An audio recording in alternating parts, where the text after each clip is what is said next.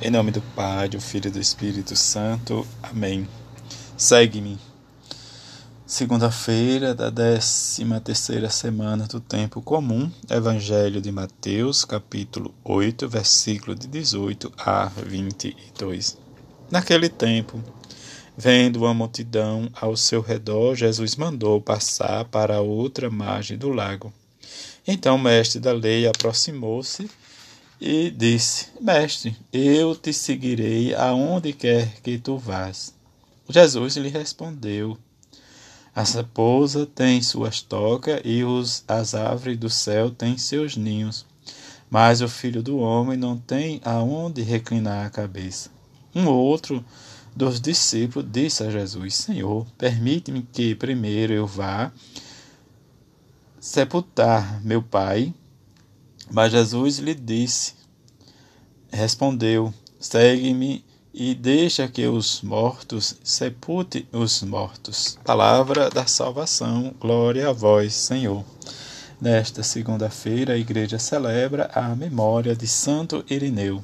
Irineu, originário da Ásia Menor, nascido no ano 130, 130 a 202. Em Esmirra, foi discípulo de São Policarpo. Chegando a Gália, ordenou-se sacerdote e pouco depois tornou-se bispo da igreja de Lyon. Sua atividade de mestre e testemunho da tradição apostólica foi incansável.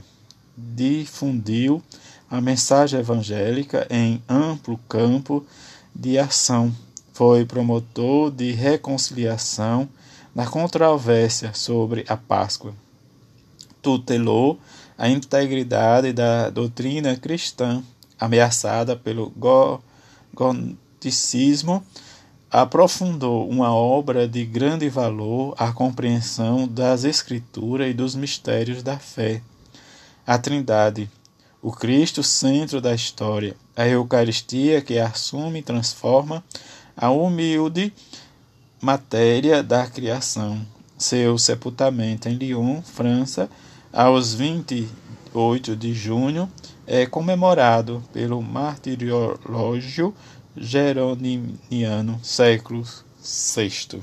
Diante desta memória de Santo Irineu, este homem né, diz, da igreja primitiva que nos ensinou e defendeu a fé na Trindade em que também nos fala de, da Eucaristia, em que, diante desse grande mistério, nos ensina este caminho para que nós também, a seu exemplo, possamos ter esta coragem de testemunhar a nossa fé em Jesus. Diante da primeira leitura, vais realmente exterminar o justo com o ímpio? Nós vamos escutar do livro do Gênesis Abraão, diante de viver a sua fé consigo e o Senhor, acaso né, diz: Podereis ocultar a Abraão o que vou fazer. Mas Abraão, diante da sua fé, do seu fato, né, diz em que ele vai realmente pedir e guardar os caminhos do Senhor, participando, praticando a justiça e o direito. Mas diz o clamor diz, vem contra Sodoma e Gomorra que cresceu e né, diz agravou-se muito o seu pecado. E diante deste fato a gente vê que Abraão vai fazer com que diante de, do seu sobrinho que está diz, diante de dificuldade já diz vai interceder a questão dos seus números, né, diz a Deus para que Deus não extermine a cidade. No Evangelho escutamos diz, as duas vocações em que Jesus né, está diz, ensinando na outra parte do, do lago e chega esse mestre da lei diz, né, diz para Jesus que o seguirá aonde quer que vá e Jesus diz que ele não tem aonde reclinar a cabeça. Este fato que Lucas também nos diz, né, diz outra esta mesma vocação, em que às vezes nós precisamos estar, mesmo na nossa fraqueza humana, ser forte. E diante do forte, estar atento à ação de Deus, como ele fez a aliança a Abraão, e pedindo nesse sentido com insistência, desde a prática da justiça, para que se cumprisse. Em que Mateus nos alerta que Jesus, em todos os lugares, as pessoas né, têm a liberdade para segui-lo ou não. No entanto, esse seguimento né, está nas condições pela opção a Cristo. Esta opção radical, em que, quando começamos a segui-lo, precisamos estar convictos da nossa ação. Como ele diz, as, as raposas têm suas tocas e as aves do céu têm seus ninhos, mas o filho do homem não tem aonde reclinar a cabeça.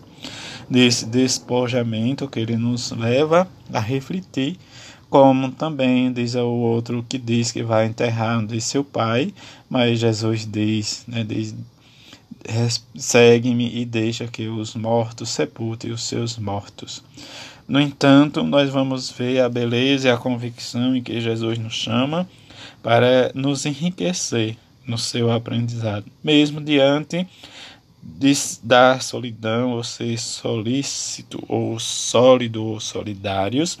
Dizem que às vezes nós não entendemos a sabedoria, mas precisamos nascer do coração de Deus e dar o nosso testemunho para com e esse testemunho possa ser para nós uma vida em que o Evangelho seja anunciado por nós, em que estejamos atentos para o seguir a Jesus em plena liberdade, sem colocar condições. Esse seguimento deve estar sustentado na boa vontade de cada um e em sintonia com a palavra de Jesus e o seu Evangelho.